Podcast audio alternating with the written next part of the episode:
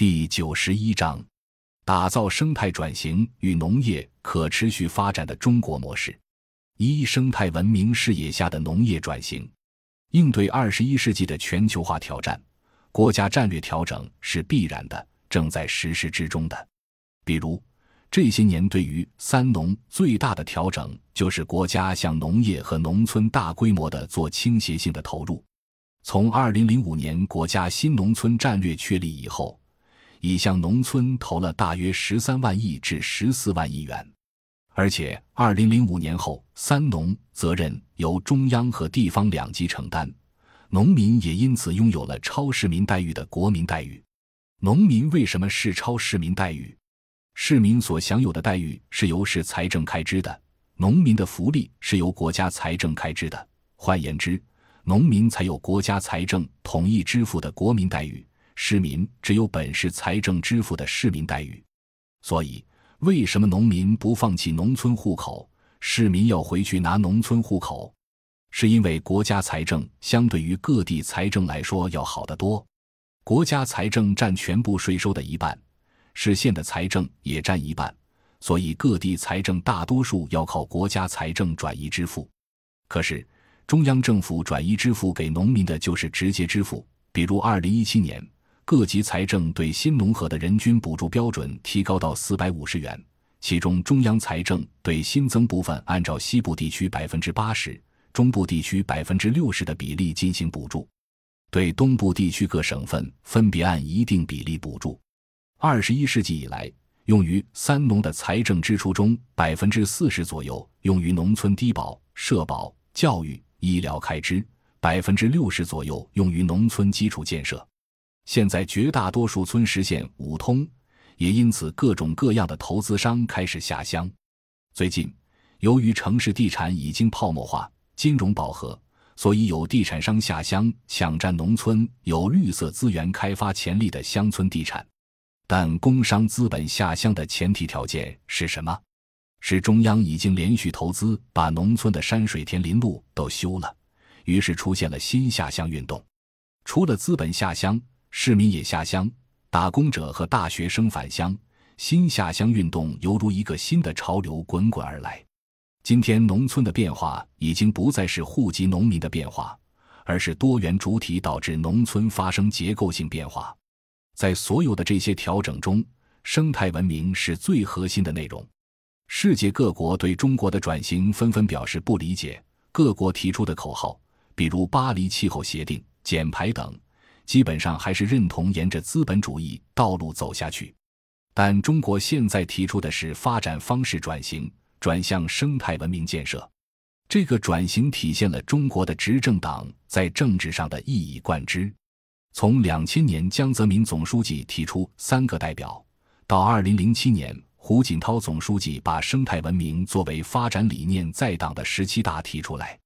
再到党的十八大，习近平总书记将之升级为国家发展战略，提出五位一体的总体布局。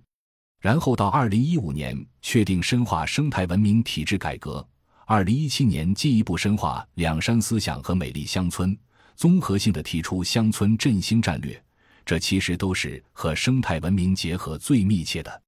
这个道理好理解，生态文明的内涵叫做多样性。而多样性最为丰富的地方，是在与自然过程直接结合的生态农业领域，尤其是我们这个有着数千年文明传承的国家，本来就有在三农领域中生态多样性和社会文化多样性最丰富的条件。中国由西向东三级台阶的立体分布，以及中国所处的五大气候带，造就了极为丰富的地理与自然资源多样性。如果我们说生态文明是维持多样性的文明，那么这个多样性本来就直接寄存于与自然过程直接结合的农业之中。二十一世纪之初形成当代乡村建设活动以来，我们一直在讲这个道理。海外很多朋友也接受，认为在所有达到相对发达的国家里，只有中国还保存着大量的乡村。尽管当前存在一些激进的主张。认为解决农村问题就要消灭农村，解决农民问题就要消灭农民。但我们知道，至少这个世界上还没有百分之百都是城里人的现象。客观的看，我们所说的生态文明多样性，是与内生性的具有多样性的农业直接相关的。所以从这一点来看，生态文明与乡村振兴两者之间是紧密相关的。据此，需要重新理解乡村中国的基本问题。面对全球三大资本过剩危机及其转嫁问题，我们以生态文明为重要内涵的乡土社会改良工作也越来越被各界认可。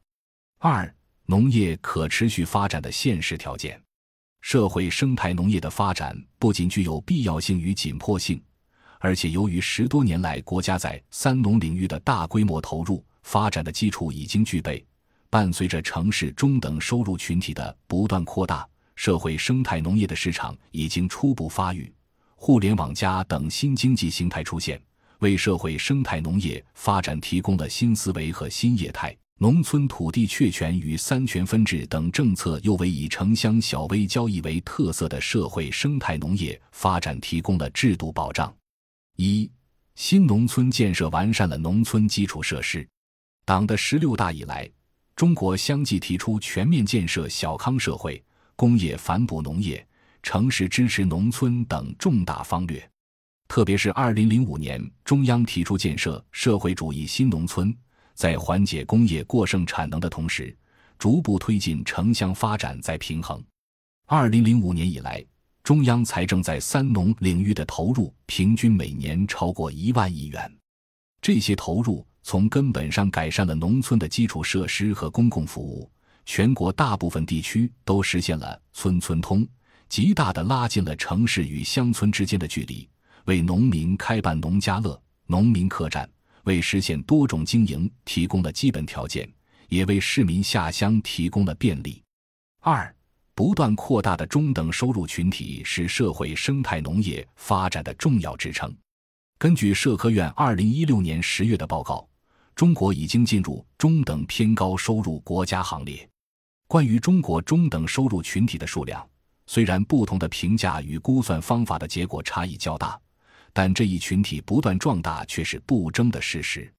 他们主要集中于城市，拥有较高的收入水平和科学文化素质，追求更高的生活品质，具有多样化的生活消费需求。二零一五年，中国休闲农业与乡村旅游接待人数超过二十二亿人次，营业收入超过四千四百亿元。其中大部分是由城市中等收入群体贡献的。三、互联网加发展为社会生态农业提供新思维、新业态。互联网加的快速发展，已经在城市和工业领域形成了新的经营思维和经营业态，推动着大众创业、万众创新，也为社会生态农业发展提供了一系列值得借鉴的经验，如通过互联网加景观、互联网加风俗等方式。发挥社交网络和自媒体的口碑传播效用，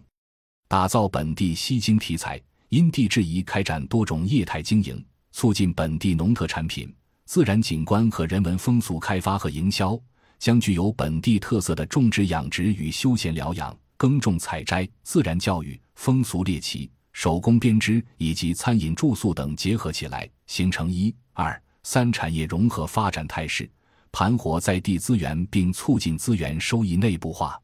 四、土地确权等政策供给为城乡小微交易主体提供了制度保障。二零一三年，中央一号文件提出，用五年的时间基本完成农村土地承包经营权确权登记颁证工作，妥善解决农户承包地块面积不准、四制不清等问题。农村土地承包经营权确权颁证，能够进一步明确农民对于土地的承包经营权，明确承包的对农户的用益物权属性。二零一六年，中共中央办公厅、国务院办公厅印发了《关于完善农村土地所有权、承包权、经营权分置办法》的意见，明确提出农村土地所有权、承包权、经营权三权分置，农民可以在保留土地承包权。也就是保留村组集体成员权的情况下，将土地经营权流转出租，获取土地租金收益。这意味着个体农户可以从过去对内交易，演变为直接对外做资源性资产转让的小微交易主体。这与此前资本下乡只能通过村社精英才能开展交易的约束条件有很大变化。感谢您的收听，本集已经播讲完毕。喜欢请订阅专辑，关注主播主页，更多精彩内容等着你。